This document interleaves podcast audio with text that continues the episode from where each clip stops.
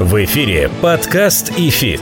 Первый образовательный подкаст о том, как в мире финансов научиться теории и применять ее на практике. У микрофона кандидат экономических наук, доцент ВАФТ Иран Хикс, преподаватель ИФИТ Олег Абелев, преподаватель ИФИТ, участник фондового рынка России с 1995 года Алан Зарасов и основатель ИФИТ, участник финансового рынка в России с 1992 года Алексей Примак. Друзья, всем здравствуйте, всем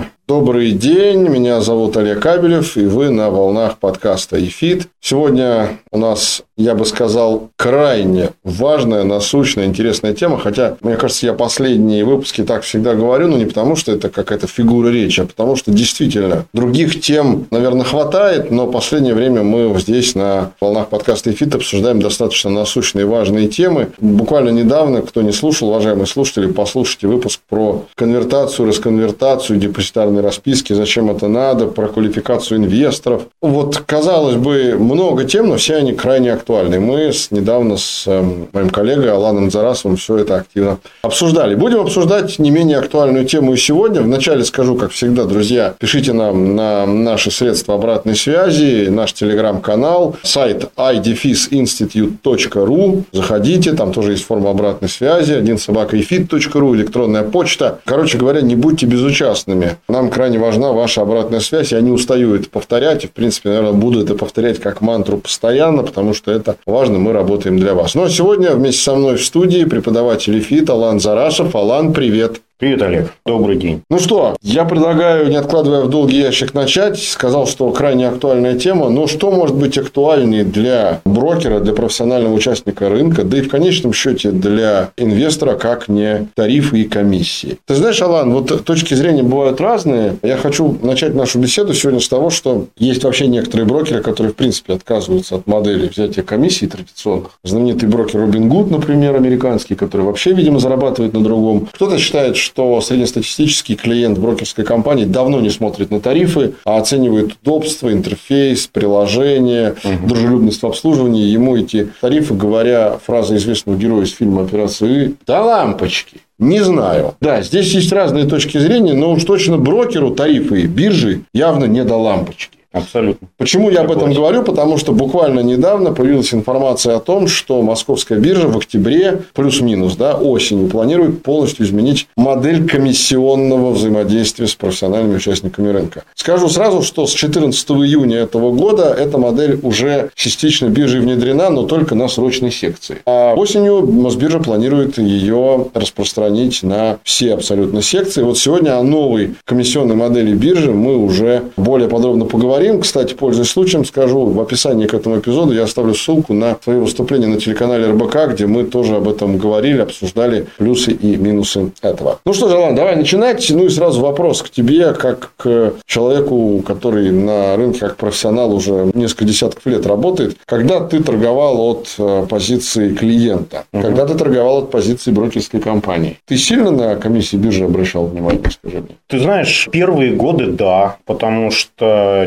90-е, нулевые комиссии были в среднем выше. Потом они постепенно, постепенно, но неуклонно снижались, снижались, снижались под воздействием того, что брокеров становилось все больше, рынок становился все популярнее, конкуренции становилось среди брокеров больше, больше, больше. И таким образом тарифы потихонечку падали до того момента, когда я уже перестал на них смотреть. И я, кстати, вполне с тобой соглашусь с твоей фразой, когда ты сказал, что некоторые категории инвесторов могут и не смотреть на комиссии, для них гораздо важнее другие вещи, о которых мы, наверное, тоже сейчас вскользь упомянем. Удобство, правильность, например, подсчета налогов, правильность расчета кредитного плеча и так далее, и так далее. И да, в определенный момент на эти комиссии перестали смотреть, я думаю, что значительное число участников рынка. Потом, правда, появилась в нулевых поветрия такое высокочастотная торговля и связанные с этим роботы. И когда у вас количество сделок там за час измеряется сотнями, а за торговый день может быть и тысячами, тогда для вас снова комиссии имеют значение. Но смотри, я вот э, наблюдаю за поведением московской биржи. Сразу хочу сказать, что биржа СПБ новой тарификацией заниматься не планирует. Там комиссии как взимались, так и будут взиматься по новой модели. И биржа называет эту новую модель асимметричной. Ну, давайте попытаемся разобраться,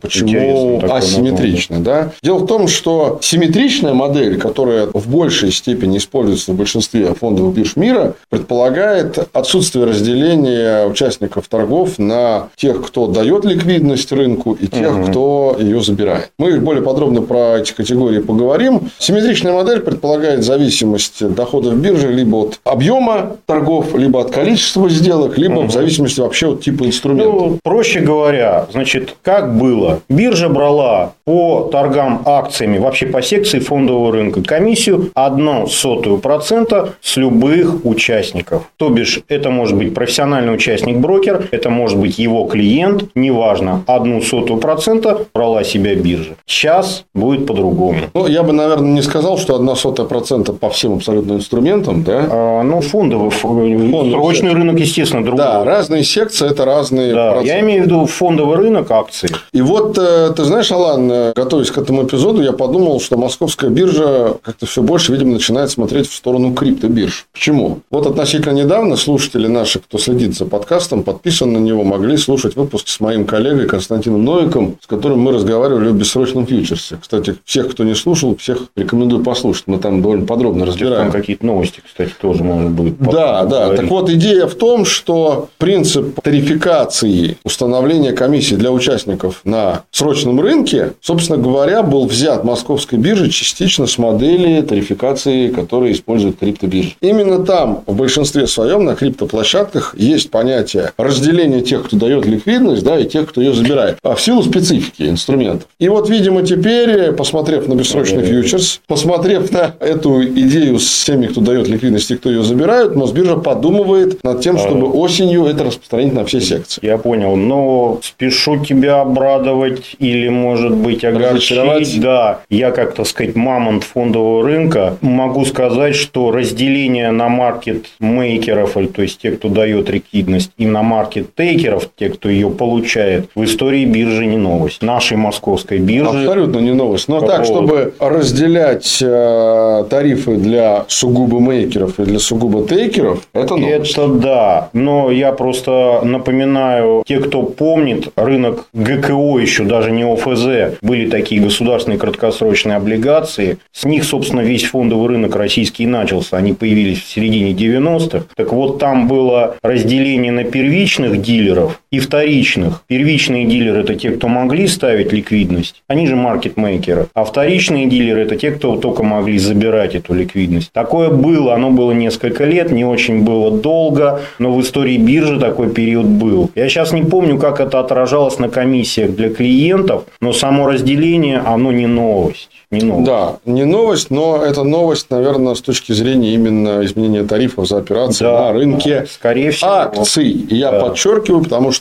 эта асимметричная модель на срочном рынке уже введена Мосбиржей в середине июня. Но понятно, что гораздо больше участников рынка интересует рынок акций исторически. Ну, да. Подкаст и фит. В чем причины этой новой, так называемой асимметричной модели, почему ее Мосбиржа хочет внедрить на рынок акций? Есть разные точки зрения, вот я хочу их с тобой тоже, Алан, обсудить. Угу. Ну, собственно говоря, два варианта. Первый вариант – увеличение объема торгов, потому что после событий февраля и массового исхода многих участников рынка по разным причинам, у кого-то просто потери всех позиций, кто-то просто заперт в бумагах, а кто-то боится что-то покупать. Да? Понятно, что биржа теряет свои комиссионные доходы. Угу. И таким образом биржа пытается увеличить свои доходы. Как ты думаешь в связи с этим? Будет ли рост комиссионной нагрузки на клиентов брокер? Вот прямо в связи с этим. Ну, смотри, мы сейчас не знаем, каким образом поведут себя брокеры. Пока у нас была старая система, то комиссия биржи, она транслировалась брокером, как правило, на клиента. То есть, что мы имеем в виду? Биржа брала одну сотую процента от оборота, от сделки, и брокер в тарифах примерно было так. Ты мне платишь, клиент, 3 сотых, и еще одну сотую ты платишь бирже. Всего ты платишь 4 сотых. То есть брокер перекладывал на себя вот эти затраты на клиента. Он, собственно, не мог не переложить, потому что там раздельные же счета. Поэтому это было даже и невозможно не перекладывать. Теперь,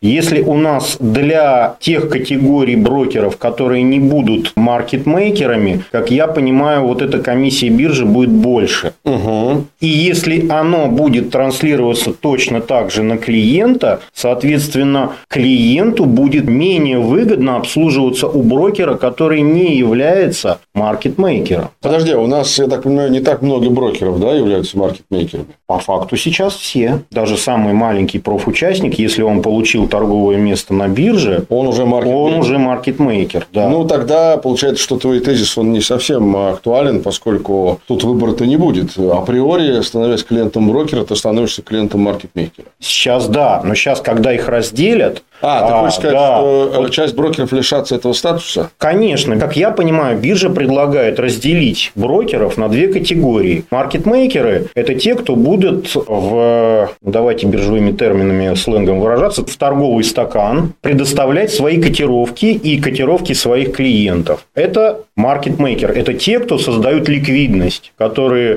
приводят к тому, что появляется больше котировок, больше глубина спроса и предложения, соответственно, бумага становится ликвиднее. А маркет-тейкер – это тот, кто работает только по чужой котировке. Он не может поставить свою. Он может прийти и забрать чужую угу. котировку. Ну, то есть, я примерно твою идею понял. Ты думаешь, что в связи с новой моделью просто количество брокеров, маркетмейкеров сократится? Ну, какие-то будут требования, очевидно, предъявлены. Угу. Потому что это должны быть брокеры с хорошей капитализацией, с большой клиентской базой, чтобы они могли действительно поддерживать ликвидность. Вопрос в чем? Вопрос в том, что это убивает бизнес маленьких брокеров. Клиенту невыгодно вообще будет обслуживаться. Подумай сам. Во-первых, для них комиссия биржи возрастает, по-моему, в три раза. Ну, может быть, э, знаешь, говоря языком э, законодателя, там, государственный брокер будет субсидировать своему клиенту часть, забирая кусок тарифа. Ну, ну зарабатывая на ну, ну, ну, ну, возможно, но бог с ней, с этой повышенной комиссией биржи для брокера. Возможно, он возьмет ее на себя и клиенту не транслирует да, возможно так. Но клиент лишается возможности поставить свою котировку. Допустим, в бумагах Газпрома, Лукойла, там, Сбербанка это не так важно, это очень ликвидные бумаги. Но, например, в менее ликвидных бумагах какой-нибудь там, я не знаю, трубная металлургическая компания, и вы вынуждены работать по чужой котировке, вы не можете поставить свою. Зачем мне обслуживаться такого брокера? Даже если он не повысит комиссию биржи, угу. это не очень интересно, понимаешь? Мы не знаем деталей, да,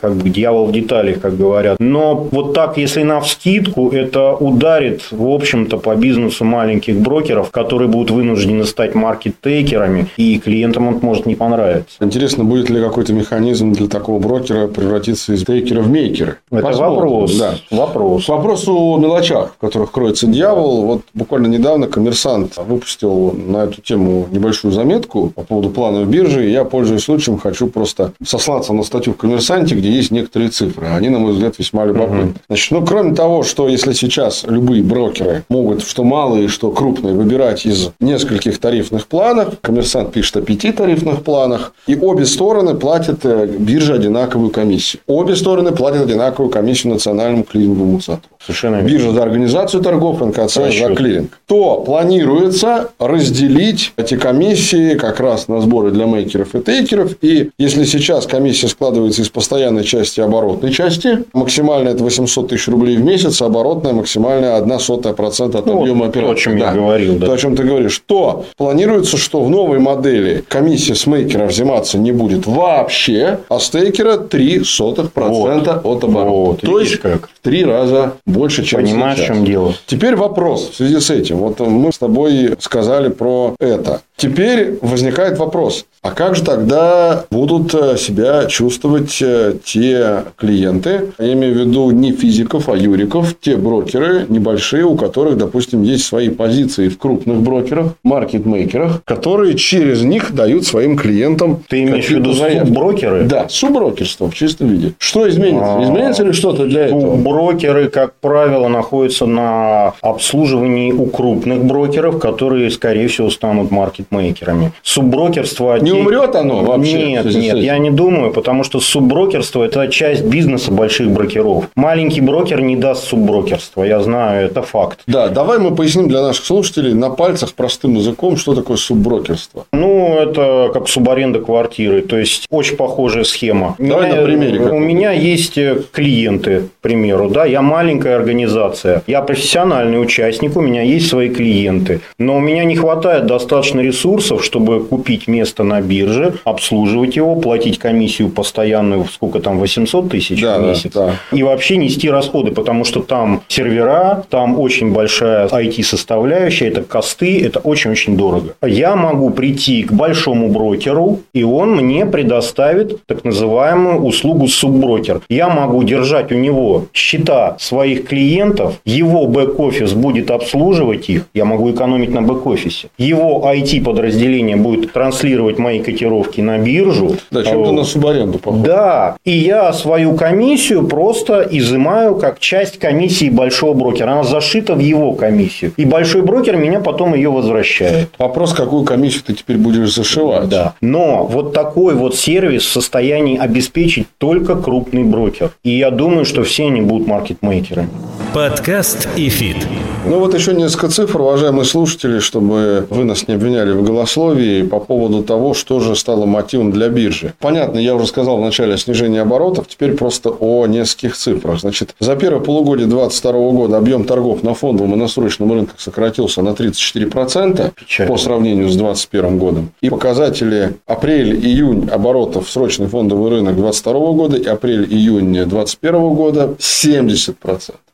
Ну и несколько цифр. Если, например, взять апрель и июнь 2021 года и 2022 года, мы сейчас не берем срочно, угу. фондовый рынок в миллиардах рублей, это примерно в триллионах будет удобнее, 4,5 триллиона рублей угу. было наторговано на фондовом рынке в апреле 2021 года. Апрель 2022 угу. года 1,4. И июнь 3,8 триллиона рублей. Ну, 21 год полтора триллиона рублей. Это год 2022. Я не беру, понятно, мартовские показатели, потому что там вообще торги почти там, месяц не проводились. Там идея в том, что понятно желание биржи увеличить свои доходы, но в качестве еще одного мотива перехода на новую модель я, опять же, готовясь к эпизоду, нашел упрощение работы маркетмейкера. Что якобы число маркетмейкеров снизилось, и нужно, значит, оставшимся маркетмейкерам дать жизнь и не допустить еще меньшего количества маркетмейкеров на рынке. Вот в связи с этим, Алан, вопрос. А что, жизнь маркетмейкеров была так сложна я при вообще предыдущей модели? Да, я вот, когда мне говорят сложная жизнь маркетмейкера. Что якобы риски у них а, увеличились. Что якобы возможности для арбитража у них нет. Какое-то время давно-давно, господи, в нулевые годы работал маркетмейкером по одной бумаге, не помню какой уже, на бирже. Тогда, естественно, обороты были ниже, ликвидность ниже. Ничего там такого прям напряжного я не видел. Тем более, с того времени прошло лет 15. Может быть, напрягов стало больше с 15 лет. И понимаешь, ну что значит быть маркетмейкером в бумаге бумаги «Газпром». Да там а не кажется, надо это делать. Подожди, Алан, но ведь мы говорим про маркетмейкерство, про предоставление ликвидности брокерам маленьким, а брокеры маленькие своим клиентам только в тех инструментах, где это нужно. Так вот, давайте есть, разбираться. Да. да. Что значит биржа говорит тяжелая жизнь маркетмейкера? В каких бумагах? Потому что есть бумаги там ну, очень неликвидные, где в принципе нужно это делать. То есть мы подходим к мысли о том, что новая модель комиссионная асимметричной биржи имеет право на жизнь, запятая но, двоеточие, не по всем инструментам, а по тем, которые Абсолютно. не являются головыми Абсолютно. фишками, Конечно. не являются, например, даже бумагами первого эшелона. Абсолютно. Да? Я могу сказать, что в бумагах первого уровня, да, мы все их знаем, 5-10 бумаг, там любой клиент фактически уже маркетмейкер, потому что... Да, бумаги первого уровня для наших слушателей это те, которые в составе индексов фондов да. основных. Ну, мы все знаем, Газпром, Лукойл, Сбер и так далее. Любой клиент фактически маркетмейкер. И даже сейчас, в условиях падения оборотов, мы все видим эту ликвидность абсолютно достаточно, чтобы там еще поддерживать институт маркетмейкерства со стороны брокеров, я смысла не вижу. Надо конкретно смотреть, какого уровня бумаги и что там предлагается. Мы же должны сказать, как работает маркетмейкер. Как раньше он работал, сейчас не знаю. Когда он держит эти котировки двухсторонние на покупку и на продажу, на определенный объем должен держать и в течение определенного времени. Выгоднее. И за это ему платит биржа какую-то фиксированную плату. Угу. Он не просто так. И эта плата, она зависит от инструмента, от объема позиции. Да, да. Там определенные договора на маркетмейкерство, угу. насколько я знаю. То есть, все нужно смотреть э, Слушай, ну изнутри. Ну, смотри, крупные брокеры, они же ведь еще занимаются активными внебиржевыми операциями. И уж там-то разгон комиссии цен для маленьких брокеров, непосредственно для клиентов, может быть гораздо больше, амплитуда. Разве здесь маркетмейкеры не зарабатывают большую маржу? А, безусловно. Не биржевой рынок – это вообще рынок маркетмейкера, и, и это не такой прозрачный рынок, и там брокерам, конечно, есть где разгуляться. У нас был такой тренд, что начиная с нулевых годов ликвидность, как я уже говорил, на бирже росла, и весь внебиржевой рынок постепенно-постепенно пришел на биржу. И это был правильный, хороший тренд. Потому что внебиржевой рынок, я считаю, это в принципе плохо. Все должно быть на бирже по ну, возможности. Ну, сейчас тебя слушают эмитенты коммерческих облигаций, Алан.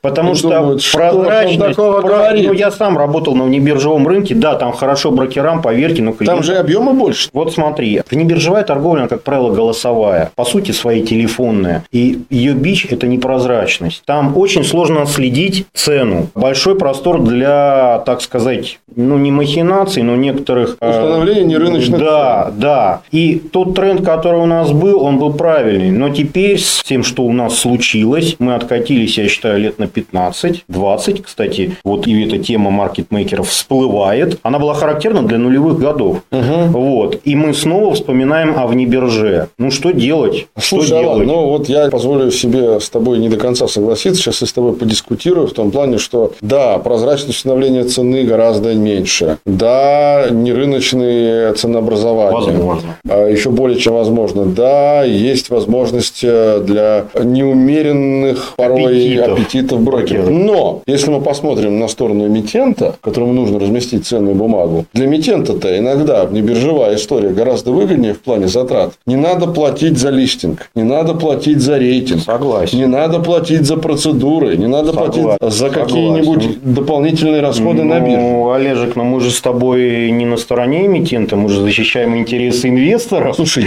мне кажется, мы в своем подкасте стараемся рассказывать объективно обо всех участниках. Потому что если не будет эмитентов, не будет и инвесторов. Я утрирую, конечно, но ты прям поним... так э, понимаешь, накинулся понимаешь, фондовый рынок такая игра интересная, там, понимаешь, она, как сказать, там, где один проигрывает, там другой выигрывает. Не бывает однозначно. Ну, конечно, конечно. То есть, если где-то выгодно эмитенту или брокеру, значит, однозначно где-то инвестору невыгодно. Подкаст и фит. Алан, знаешь, у нас, поскольку время не резиновое, я еще хотел с тобой вот в русле этой темы новых комиссий и брокеров, и маркетмейкеров еще одну тему обсудить. Это арбитраж. Но не конкретно разбирать арбитраж, а именно обсудить позицию брокеров крупных, я так понимаю, не без их участия биржа идет на эту модель, что якобы в связи с тем, что внешние рынки закрыты, Нью-Йорк закрыт, Лондон закрыт, угу. вот эти великие прекрасные времена, когда маркетмейкер перекрывал свою позицию арбитражом. Ну, даже Лондоне, отчасти говорили, когда был под подкаст да. по распискам. Вот эти вот прекрасные, славные, великие времена для маркетмейкеров, они закончились. И в связи с этим, якобы, по мнению крупных брокеров, риски маркетмейкера выросли, возможности для арбитража исчезли. Вот разделяешь ли ты Абсолютно эту позицию так. в плане арбитража? Абсолютно так. Как ты думаешь, вообще арбитраж возродится в прежнем своем виде? Может быть, не в Лондоне в Нью-Йорке, я не знаю, там в Пекине и в Гонконге, условно. Ну, Или нет? нет. Те, те доходы, которые были у крупных брокеров от арбитража, их можно забыть навсегда. Олег, он возродится, если только вот на упомянутых тобой площадках Пекин, Гонконг, или я не знаю, что Стамбул. Шанхай, Шэньчжэнь. Да. Будет ликвидный рынок российских условно расписок. Теперь уже не американских, американских, а каких-нибудь там китайских депозитарных расписок. Если такой рынок возникнет, если он будет интересен Гонконгу, Китаю, да, и он там возникнет, рано или поздно возникнет арбитражные возможности, которыми будут заниматься крупные брокера. Безусловно. Мы тут ничего не изобретем, это до нас было изобретено, и у нас оно было, пока все это не рухнуло. Угу. Вот. Это вопрос времени. Хорошо. Ты меня тут недавно упрекнул в том, что мы оставим интересы инвесторов, а не эмитентов. Давай про инвесторов. Давай. Мы обсудили с тобой историю с мейкерами и тейкерами. Теперь давай с позиции инвестора поговорим. Кому вот эта новая шкала будет выгоднее, если с позиции клиента? Спекулянту или инвестору? Тот, который чаще сделки совершает? Или те, которые совершают редко, но что называется, мет? А, с этого начинали. Смотри, инвестор делает мало сделок. И он уж последний человек среди всей этой когорты, арбитражер, трейдер, инвестор, который смотрит на комиссии. Он, как правило, смотрит на другое. Он смотрит на надежность брокера, на надежность его депозитария, кастодиана, да, хранителя. Угу. Он смотрит на качество обслуживания, чтобы там хорошо считались налоги, правильно считались налоги, поскольку, уважаемые зрители, у нас внутри страны налоги считает брокер. Не сам клиент подает декларацию, а брокер за него это делает. Брокер тоже как бы может ошибаться. И вот эта вот сторона вопроса гораздо более волнует инвестора, нежели комиссии. Другой вопрос, если инвестор работает в неликвидных бумагах, и он попадет от маркетмейкера, и об этом уже говорили, к маркеттейкеру, угу. и тогда вопрос вот этого спреда, да, своя котировка, чужая, она будет весьма приличная, уже тогда его это будет волновать. А если он работает в ликвидных бумагах, ему особой разницы нет. Платить одну сотую биржи или три сотых биржи. Если он делает там... То есть, получается, что кто-то, кто делает э, меньше сделок, он даже сэкономит на новой модели поскольку она становится такой плоской. Ну да. Если ты делаешь сделок мало, то получается, что тебе даже выгоднее э, с такой системой. Я скажу так. Комиссии в современном мире не так важны, как уровень сервиса. Это не линейно связанные вещи. Важнее сервис, чем комиссии. И для инвестора это крайне важно. Ну, я думаю, что некоторые крупные брокеры сейчас слушают тебя и думают, ну, что-то он такое говорит странное. Вот какой-нибудь, не называя имен, один известный брокер, у которого нет офисов, он-то как раз за счет комиссии прекрасно себя чувствует. Именно за счет комиссии, потому что по большому счету... Я знаю, я сам клиент э, некоторым образом этого известного брокера. Да, да. Не будем вот. показывать пальцем и делать рекламу. Э,